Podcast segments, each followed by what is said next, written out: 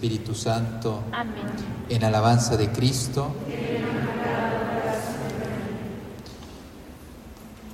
Dos puntos me gustaría compartir con ustedes.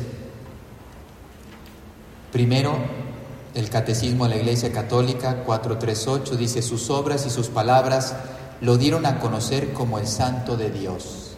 Precisamente aquí muestra, dice que primero va a la sinagoga y con sus palabras deja conmovido, ¿qué doctrina es esta? Que no la habíamos escuchado. Es llamativo lo que dice, lo que sale de su boca.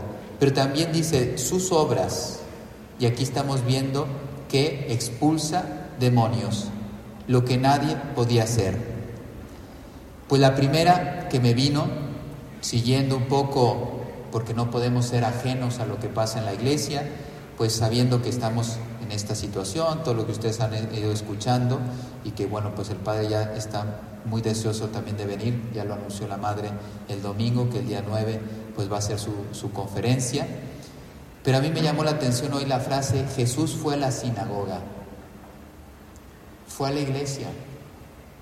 También los suyos, los que le representaban en aquel entonces, necesitaban escuchar palabras de vida, necesitaban ser renovados. Yo lo quisiera aplicar hoy en este sentido.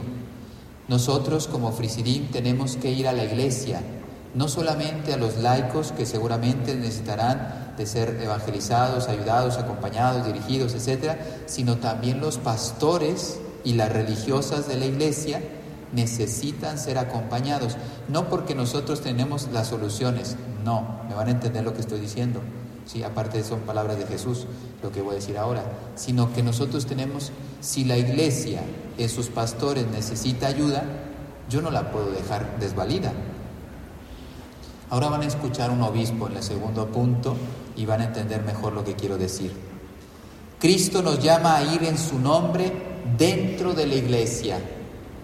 Todo lo que estamos recibiendo es un tesoro, la formación, el tiempo, que tenemos para leer, estudiar, meditar. Imagínense todo lo que tienen de, tiempo para estudiar, pues eso es una riqueza. ¿Cuántas personas no tienen ni la mitad? Imagínense seminaristas que para pagarse la beca del seminario tienen que trabajar o tienen que hacer, no sé. Y en cambio nosotros tenemos horas, tres, cuatro horas al día de estudios. Yo no me tengo que preocupar de la comida. La madre Fátima sí, pero bueno, eso ya, pobrecita, no duerme. ¿eh? Pero si se dan cuenta, tú tienes todo para orar, para prepararte. Gracias a Dios no nos falta nada. Bueno, ser agradecidos, pero también sentir un compromiso. Si ustedes van a estudiar más, y van a leer más, y van a conocer más, pues tienen que compartir más con quien no conoce. Y ahora van a escuchar un obispo, ¿eh? es muy simpático lo que dice. Por eso la iglesia necesita una reforma desde dentro. El Señor decía, y creo que todos estamos de acuerdo, la iglesia necesita un nuevo Pentecostés. Y se lo decía Jesús a Conchita Cabrera de Armida. El mundo va a cambiar cuando los sacerdotes vuelvan a recibir en su corazón sacerdotal un nuevo Pentecostés. ¿Por qué? Porque si Dios empieza a primar en mi vida sacerdotal, en mi corazón, pues yo no haré nada que, no, que sea contrario a la voluntad de Dios. Y por lo tanto no voy a decir cosas extrañas, no voy a decir, no voy a hacer nada que, que vaya en contra de lo que la iglesia ha hecho durante dos mil años, etcétera, etcétera, etcétera. ¿Sí? Que es lo que estamos viendo ahora, ¿no? Sorprendidos algunos, porque pues parece que dentro algunas cosas se manifiestan. Pues les voy a leer unas palabras que Jesús le dijo a Conchita. Para alcanzar lo que pido, deben todos los sacerdotes hacer una consagración de sus almas al Espíritu Santo. Porque dice, no, no estoy pidiendo una consagración de diócesis, de naciones, no, no, una consagración personal del sacerdote al Espíritu Santo. Ya saben cómo vamos a concluir el retiro, ¿verdad? Importantísimo. O sea, son palabras importantes. ¿Y saben qué va a pasar el día de San Juan María Vianney? Pues vamos a proponer esta consagración al mundo. Para el sacerdote que quiera, que se consagren al Espíritu, porque es un pedido de Dios. pidiéndole por intercesión de María que venga a ellos como en un nuevo Pentecostés y que los purifique, los enamore, los posea, los unifique, los santifique y los transforme en mí. El Espíritu Santo es el gran motor de la iglesia. Su alma, ¿quién va a realizar ahora la transubstanciación? El Espíritu Santo. Es el motor de la iglesia, de los sacramentos, su alma, su vida, y el que tiene el movimiento de los corazones que se le entregan. Que haga esto, que hagan esto, perdón, mis sacerdotes, y darán gloria a la Trinidad, llenando el fin que persigo para consuelo de mi corazón, para su bien y para la salvación del mundo. Pues a mí me venía esto, que lo estaba leyendo en la mañana, decía, esto es ir a la iglesia, ayudar a que los sacerdotes se renueven, Aquí hay una persona que quiere también ayudar a las monjitas. No voy a decir cada tal, porque si no vamos a saber quién es, pero hay uno de ustedes que siente una vocación de ayudar, de predicar a las religiosas para que se renueven. Pues qué interesante poder ayudar a la vida consagrada a que se renueve desde, desde el corazón. Y eso es un servicio muy importante para la iglesia. Eso es multiplicarse. Un sacerdote renovado, una monjita renovada, imagínense la influencia que puede tener en la, iglesia, en la historia. Bueno, ese es el primer punto. Jesús fue a la sinagoga, o sea, también dentro de la iglesia tenemos que colaborar en esa reforma, en esa santificación de, los miembros de la iglesia. Segundo, Jesús le increpó, cállate y sal de este hombre las cosas de Dios, me cayó un artículo de un obispo italiano que escribió, o sea, va a decir, esto no es normal, un obispo italiano que escribió un libro sobre yo, obispo exorcista, así se llama el libro, yo, obispo exorcista. Pregúntenle al padre Carlos, no es común que un obispo ejerza de exorcista. Todos son exorcistas porque que tienen la plenitud del sacerdocio, pero no todos lo ejercen, ejercitan. La palabra de Dios es viva y eficaz, más tajante que una palabra de doble filo. Pues esto es extractos de una entrevista que le hicieron sobre el libro a este obispo exorcista, o sea, que ejerce de exorcista.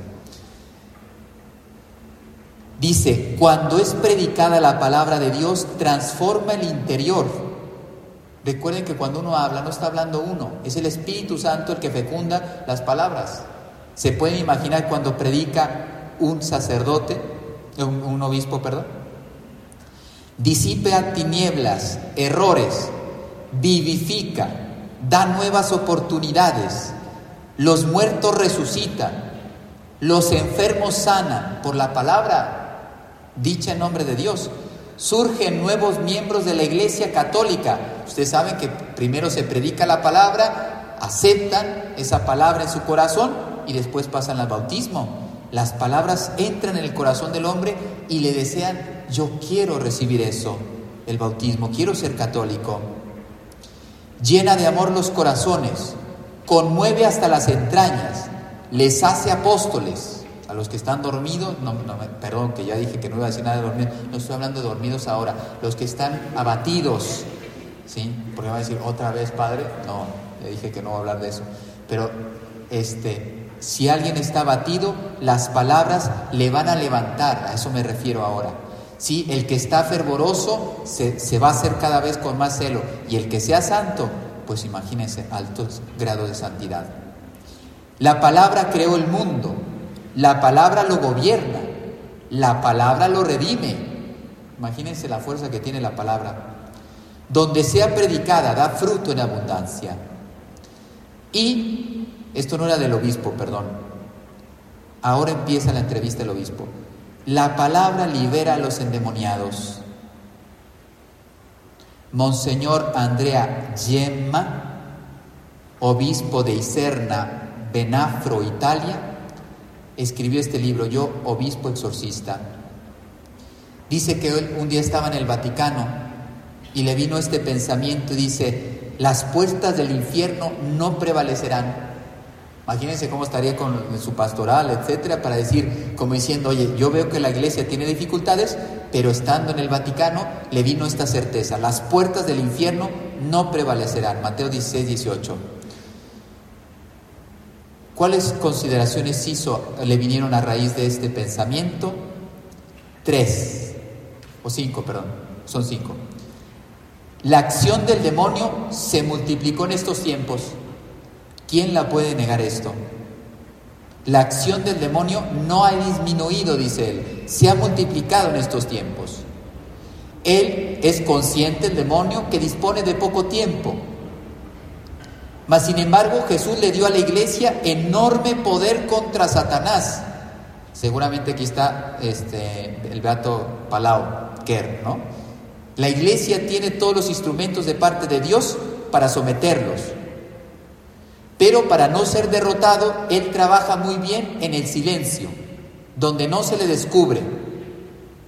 Pero decía la quinta consideración o convicción, llegó el momento de desenmascararlo y de enfrentarlo.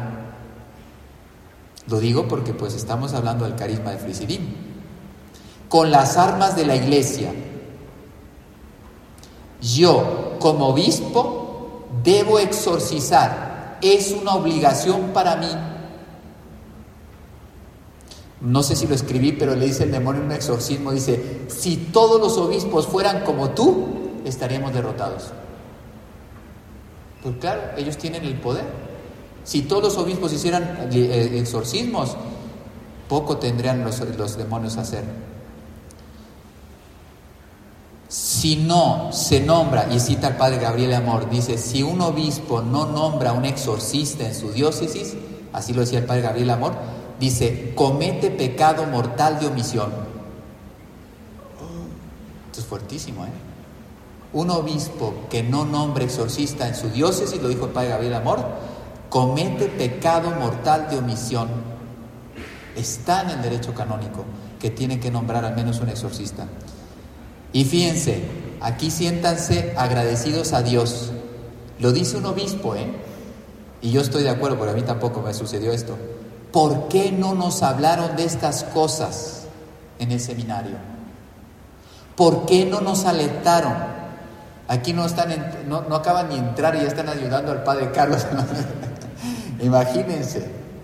Se lo está diciendo un obispo. Que no le hablaron en el, noviciado, no le hablaron de estas cosas. Y ustedes todavía están vestidos de azul cielo y ya están luchando contra el demonio.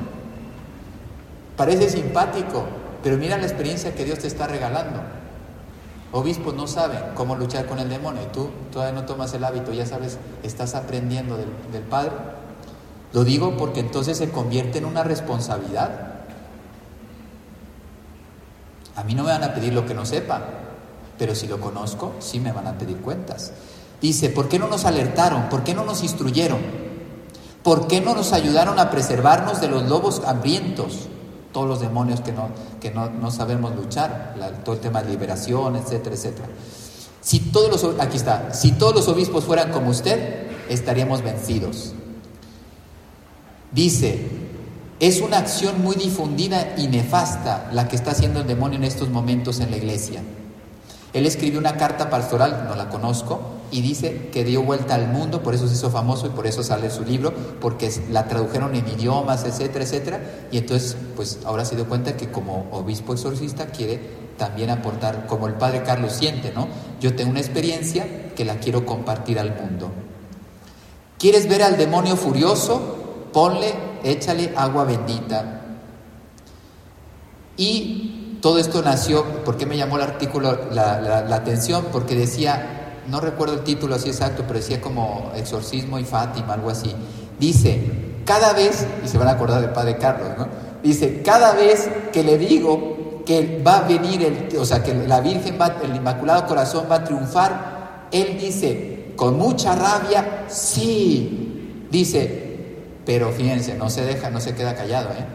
Dice, pero en este tiempo que nos queda, llevaremos a muchos con nosotros. Estamos en una lucha, en un combate.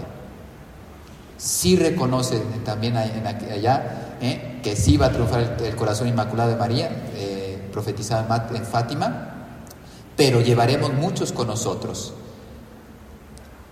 Lo mismo que es que ah, yo me acordaba de las clases del Padre. ¿Sacáis algún provecho, algún alivio con lo que estáis haciendo a las personas?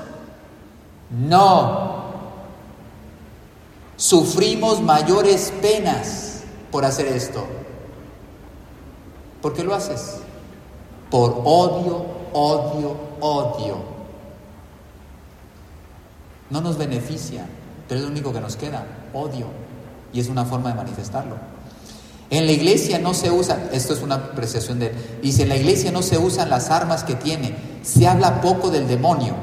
No, eh, para él dice que ha sido una, una estrategia del demonio, para él, su opinión, yo concuerdo con él, cuando se quitó la oración del Papa León XIII, y en algún exorcismo se lo ha dicho el demonio. ¿sí? La nueva era y el rock están haciendo mucho daño en las nuevas generaciones, el, el demonio a través de la nueva era el rock. Dice, y la laicización de la sociedad. ¿Dónde comenzó esto? Desde la experiencia que él tiene, desde hace 500 años, con la Reforma Protestante, después el Iluminismo con la Revolución Francesa, el comunismo y él dice el 68, la Revolución Estudiantil, dice, porque ahí se acabó la autoridad, ahí se acabó muchas cosas en la sociedad y por lo tanto también en la iglesia pero podríamos añadir quizá también con la ideología de género. Bueno, las armas que él propone, ya termino, María, San Miguel y yo puse San José, porque nos damos cuenta aquí que también invocar a San José es muy importante, después todos los santos que, que podamos tener, pero estos tres no pueden faltar en una oración de liberación o de exorcismo. Que así sea.